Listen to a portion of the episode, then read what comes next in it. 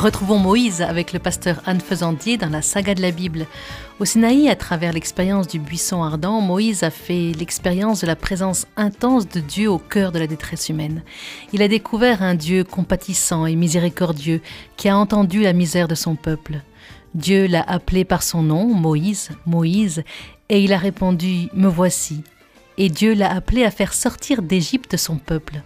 Après de nombreuses objections, Moïse a accepté sa vocation et Dieu lui a promis l'aide de son frère Aaron. Alors Moïse et Aaron réunirent tous les anciens des fils d'Israël, et Aaron redit toutes les paroles que le Seigneur avait adressées à Moïse, et il réalisa les signes sous les yeux du peuple. Et le peuple crut. Nous sommes arrivés au chapitre 5 du livre de l'Exode. Moïse et Aaron demandent audience au Pharaon. Alors que se passe-t-il? Moïse accomplit sa mission, c'est-à-dire qu'il va voir le pharaon pour lui dire euh, laisse partir, j'ai envie de dire la bouche en cœur parce que c'est quasiment ça, euh, mais euh, laisse partir les Hébreux puisque tu les persécutes, laisse-les partir. Et alors là, la réaction du pharaon ne se fait pas attendre et évidemment le pharaon dit non.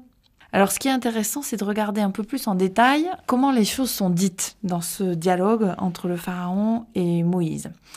D'abord, de voir la motivation qu'avance Moïse et Aaron, Moïse à travers la bouche d'Aaron, quand il s'adresse à Pharaon en lui disant Ainsi parle le Seigneur, le Dieu d'Israël. Laisse partir mon peuple et qu'il fasse au désert un pèlerinage en mon honneur, donc en l'honneur du Seigneur. Le Pharaon dit Qui est le Seigneur pour que j'écoute sa voix en laissant partir Israël? J'ignore le Seigneur et je ne veux pas laisser partir Israël. C'est-à-dire que dès les deux premiers versets du chapitre 5, on voit sur quel plan au pluriel va se passer le combat.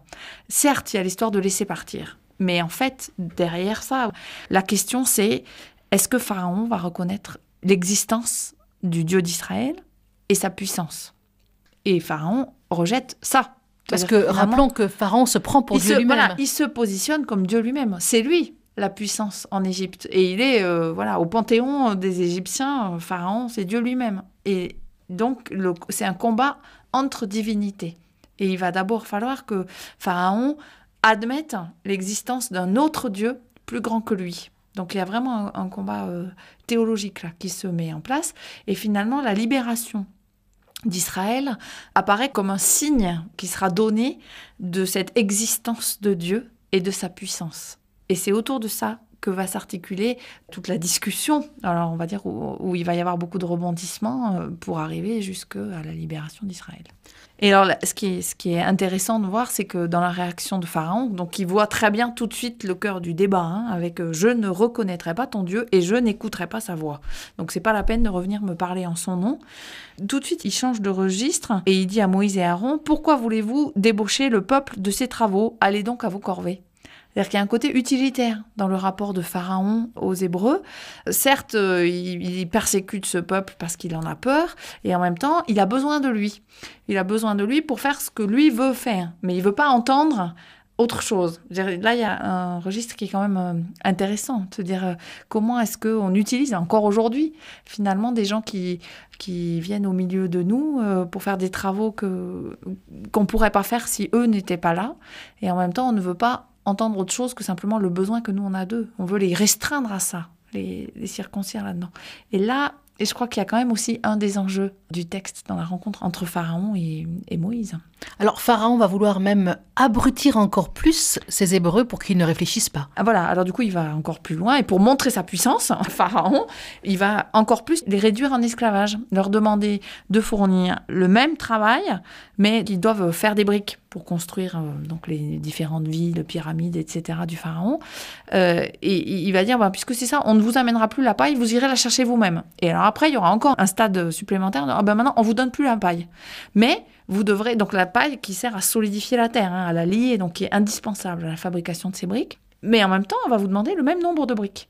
Donc, il rajoute un surcroît de travail. Effectivement, le texte nous dit que la servitude pèse sur ces gens et qu'ils travaillent sans rêvasser à des paroles mensongères vraiment les abrutir pour leur éviter de penser et de réfléchir et d'avoir l'énergie suffisante pour entendre cette parole qui peut-être leur permettrait d'espérer.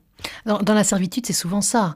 Il y a un excès de travail pour ne pas réfléchir, et puis y avoir des servitudes aussi encore aujourd'hui. Par exemple, trop de travail, c'est aussi une servitude. Oui, parce qu'il n'y a plus de place pour qu'une autre parole puisse venir nous rejoindre, je crois, quand on est complètement comme ça euh, submergé par, euh, par, le, par la tâche, par le, ce qu'on doit faire, ce qu'on doit rendre. C'est une dictature, hein, peut-être. euh, c'est une vraie puissance, quoi, une puissance négative sur nos vies, dont peut-être on a aussi à être libéré.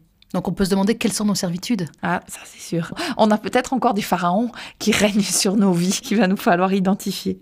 Alors là, très concrètement, les, les Hébreux vont être complètement perdus parce que ils n'arrivent pas à fournir, ils peuvent pas tout faire. Oui, alors plus que perdu, en fait, ça va se retourner contre Moïse et Aaron.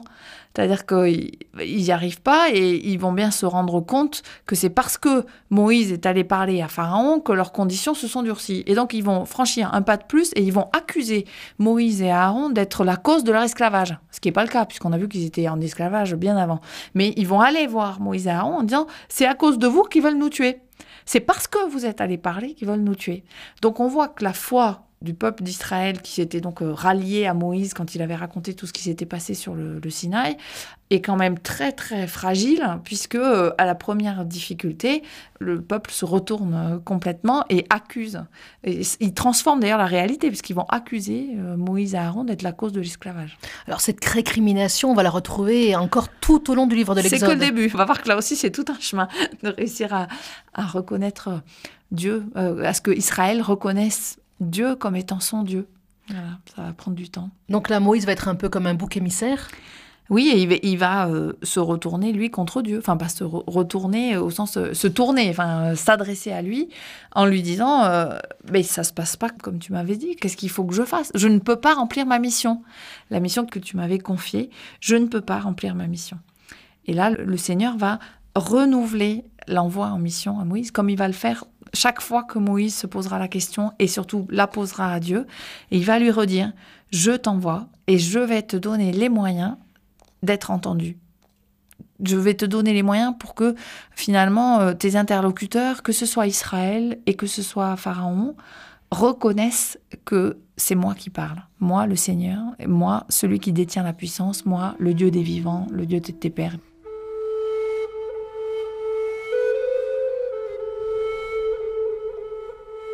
Le Seigneur dit à Moïse, Maintenant tu vas voir ce que je vais faire au Pharaon.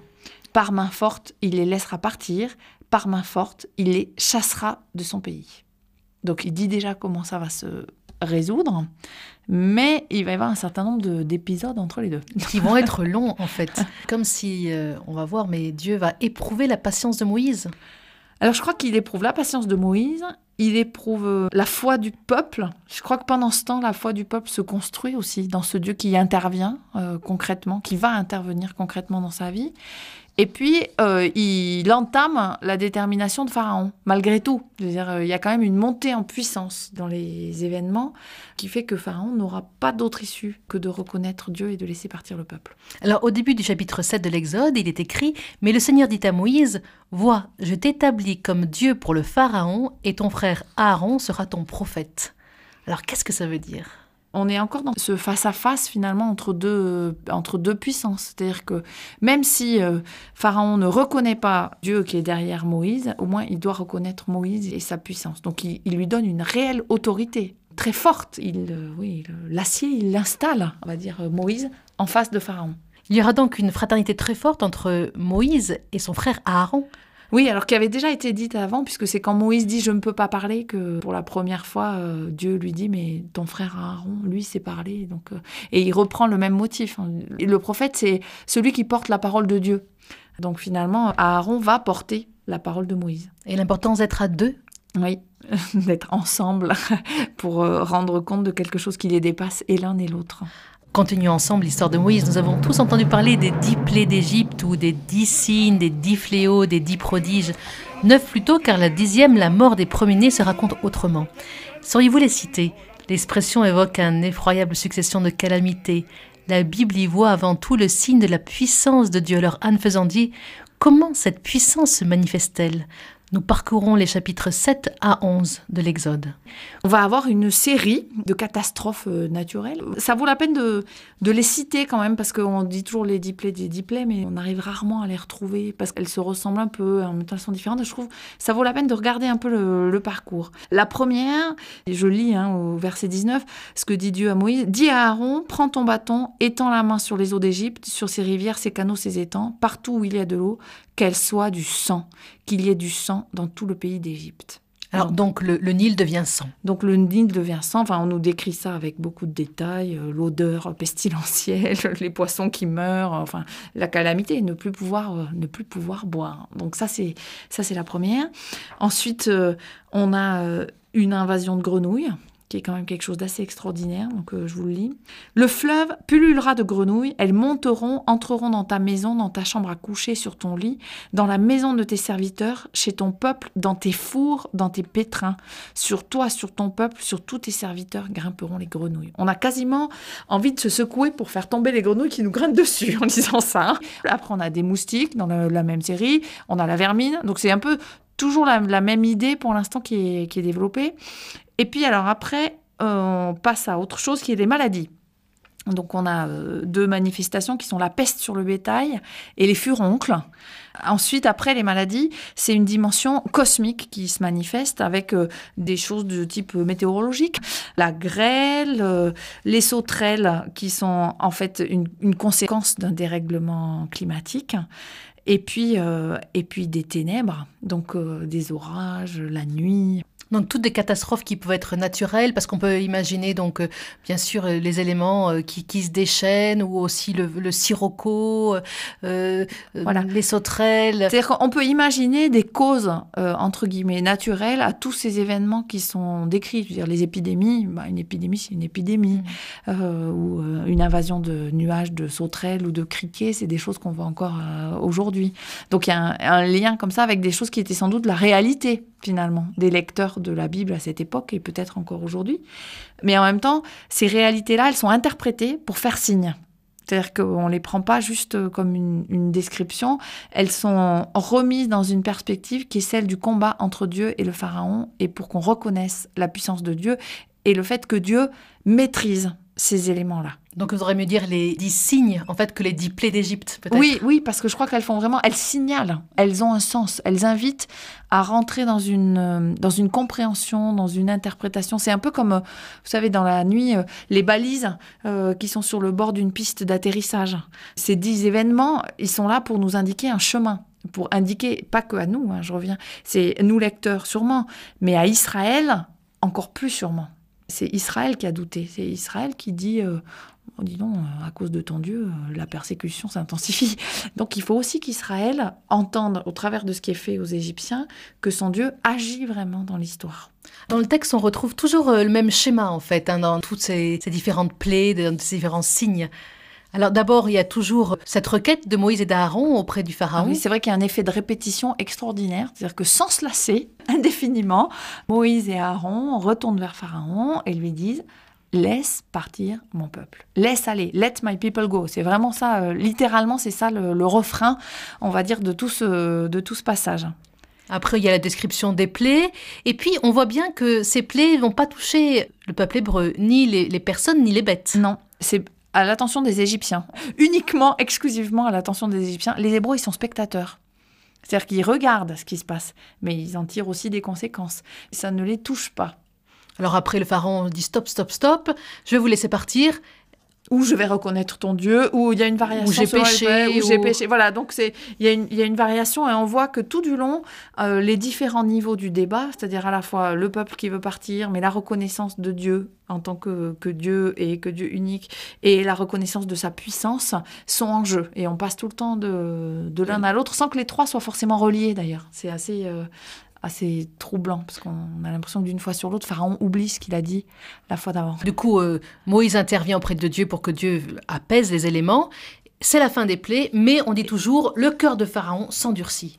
Oui, ou même Dieu endurcit le cœur de Pharaon. Ce qui est encore plus troublant peut-être quand on lit la Bible, parce qu'à ce moment-là, on se dit, mais alors, euh, Dieu fait exprès Il aurait pu euh, tout de suite euh, convertir Pharaon, finalement. Et alors pourquoi est-ce qu'il met en place ce temps aussi long avec cette résistance de Pharaon? Pourquoi est-ce que c'est pas facile? Ah, ça aurait pu être facile. Si Dieu est tout-puissant, finalement, il peut décider ça. Au lieu de rendre la chose facile, Dieu rend la chose difficile. Il met en place une résistance à long terme, c'est-à-dire qu'il faut tenir la distance dans la requête. Et pour Moïse, il doit, dire euh, Moïse, euh, dix fois, il doit aller voir Pharaon. Le peuple, dix fois, il doit espérer que ça va marcher. Il y a quelque chose comme, euh, comment dire, un désir qui doit naître et qui doit s'affermir avec le temps. Si ça avait marché du premier coup, sans doute que et, le peuple et Moïse n'auraient pas eu le temps de vraiment. Moïse, on voit, ça monte en puissance. Il finit par être dans une colère noire quand, quand Pharaon lui résiste. Mais il est de plus en plus sûr de lui et de plus en plus convaincu de son rôle. Et sûrement aussi, il a de plus en plus confiance en Dieu et dans l'action de Dieu. Et je crois que c'est aussi le chemin qu'Israël est invité à prendre par Dieu. C'est-à-dire que je crois que derrière les, les dix signes, il y a vraiment une pédagogie de Dieu pour Israël. Donc après que le Seigneur ait déjà envoyé neuf signes, nous arrivons donc au dixième signe. Donc nous sommes au début du chapitre 11 de l'Exode. Il est écrit, Le Seigneur dit à Moïse, je vais amener une dernière plaie sur le Pharaon et sur l'Égypte. Après cela, il vous laissera partir. Alors quelle est cette dernière plaie? Elle est terrible. Hein. Tout premier-né mourra dans le pays d'Égypte, du premier-né du Pharaon de s'asseoir sur son trône, au premier-né de la servante qui est à la meule et à tout premier-né du bétail il y aura un grand cri dans tout le pays d'Égypte, tel qu'il n'y en eut jamais et qu'il n'y en aura jamais plus. Alors quand on lit ça, on ne peut pas s'empêcher de penser à ce qui se passe au tout début du livre de l'Exode, où c'est pas seulement les premiers-nés, c'est tous les garçons qui sont sacrifiés par Pharaon, qui décide de les tuer et où à ce moment-là, la plainte d'Israël se lève et où elle est entendue par Dieu. Et là, on a une espèce d'inversion, c'est-à-dire que cette malédiction, ce mal dire, se retourne contre les Égyptiens, et c'est eux qui vont avoir à vivre cette chose terrible qu'ils avaient infligée aux Hébreux, et ils vont se retrouver, eux, dans le cri de souffrance et le cri de détresse. Mais avec notre mentalité moderne, on a envie de se dire, mais dans ces Hébreux et dans, ces Égyptiens, il y a des bons des deux côtés. Chez les Égyptiens, il y avait ces femmes égyptiennes qui avaient refusé de tuer les enfants. Il y avait euh, la, princesse qui avait, qui avait sauvé Moïse. Alors eux aussi, ils vont mourir. Il n'y a, a, pas des justes et des mauvais des deux côtés? Si, mais j'ai envie de dire, c'est pas la question que se pose le texte biblique. On est vraiment dans un combat des puissances. C'est un texte qui cherche à nous montrer ce chemin qui se fait pour la reconnaissance de Dieu. Et il y a des passages obligés pour pouvoir arriver à cette reconnaissance de Dieu. Sans doute, en tout cas, le texte nous dessine ça. Et c'est une reconnaissance de Dieu collective. C'est-à-dire que Pharaon, il représente euh, son peuple. Alors évidemment qu'il y a toujours des particularités, mais là, le texte, il nous présente les choses de façon collective. Et comme le Sauveur viendra d'Israël et pas d'Égypte, on ne s'intéresse pas à la particularité à l'intérieur des Égyptiens. On va voir l'itinéraire euh, personnel de Pharaon en face de cette euh, dernière euh, plaie, ce dernier signe. Alors Pharaon, il représente la, toute-puissance, il se prend pour Dieu. Il va jouer sur sa toute-puissance aussi avec ses, magiciens à certains moments aussi. Qu'est-ce qui sont une image de ça bah, Il y, y, a une espèce de combat. À chaque fois que Moïse fait un signe, les magiciens font la même chose pour montrer les magiciens de Pharaon, pour montrer finalement que la magie, donc la puissance de Pharaon, est tout aussi efficace que celle de Dieu et qu'il n'y a aucune raison de faire plus confiance à Dieu qu'à Pharaon. Et puis il y a un moment où ça s'arrête. C'est-à-dire que dans, la montée en puissance comme ça des signes, cette équivalence à un moment s'arrête et ça s'arrête au moment des maladies. Et d'ailleurs, dans le texte, on voit bien, Pharaon arrête de se positionner sur le régime de la force et il, reprécise bien que la question c'est, je, voilà, je suis pécheur, euh, mais je ne reconnaîtrai pas ton Dieu. Donc il veut pas tout à fait euh, lâcher. Il a essayé, il est, j'ai envie de dire, à moitié vaincu, mais pas encore suffisamment. Et, Moïse, on a dit déjà qu'on dit que c'est le plus humble euh, homme que la terre ait porté. Euh, lui, comment il se positionne face à cette puissance donc du, pharaon en fait? Il est investi de la puissance de Dieu? Oui, c'est la seule chose sans doute qui lui permet de tenir dans ce combat, de ne pas être broyé dans ce combat. Il tire sa force du dialogue permanent qu'il a avec Dieu, qui lui redit sans cesse voilà ce qui va se passer et voilà quelle est ta place. Tu vas retourner, tu vas dire ceci, tu vas dire cela. C'est finalement c'est pas Moïse lui-même, c'est pas Moïse qui agit. À aucun moment Moïse peut s'imaginer que c'est sa propre puissance qui est efficace. C'est c'est pas son bâton. Il sait toujours Moïse que c'est Dieu qui agit à travers lui. Donc il est toujours euh, en second plan Moïse. Mais sans lui, ça ne peut pas se passer. Donc on est, on est vraiment dans cette, euh, dans cette tension où Dieu a besoin de Moïse et Moïse sait que c'est Dieu qui agit à travers lui. Dans ces premiers chapitres de l'Exode, quelle est l'image de Dieu? Dieu se révèle comment? Comme un Dieu en même temps qui entend la misère de son peuple et en même temps comme un Dieu tout-puissant? Un Dieu capable d'agir dans l'histoire. Je ne dirais pas forcément euh, tout puissant parce que ça, ça appelle beaucoup de commentaires, mais un Dieu capable d'agir dans l'histoire. Un Dieu qui s'inscrit dans la réalité, qui rejoint l'humain dans le concret de sa vie. Ça, ça me semble quelque chose de, de très important. Et il y a une autre idée dans ces premiers chapitres, c'est un Dieu dont on va faire connaissance petit à petit. C'est-à-dire que c'est pas une rencontre qui est faite une fois pour toutes. C'est un dévoilement qui va prendre du temps. Il faut apprendre à se connaître. Il faut apprendre à se faire confiance. C'est toute une maturation qui est mise en place. Et Dieu, on le découvre pas d'un seul coup. Il y a des étapes, oui, il y a des moments qui font sens, il y a des moments qui font signe. Mais ça se déploie dans le temps et c'est une dynamique. Un Dieu qui marche avec nous. Et c'est en marchant que se fait le chemin, un pas après l'autre. Merci beaucoup Anne Faisandier. Je rappelle que vous êtes pasteur de l'Église réformée. Pour ceux d'entre vous qui souhaiteraient approfondir ces premiers chapitres de l'Exode que nous avons parcourus durant ces trois premières émissions sur Moïse, je vous invite à lire le numéro 27 de la revue Biblia intitulé Le temps de la servitude. Alors le peuple hébreu va-t-il enfin pouvoir sortir d'Égypte et rejoindre la terre promise où ruisselle le lait et le miel Va-t-il être libéré de sa servitude? Rendez-vous la semaine prochaine pour une nouvelle émission de la saga de la Bible.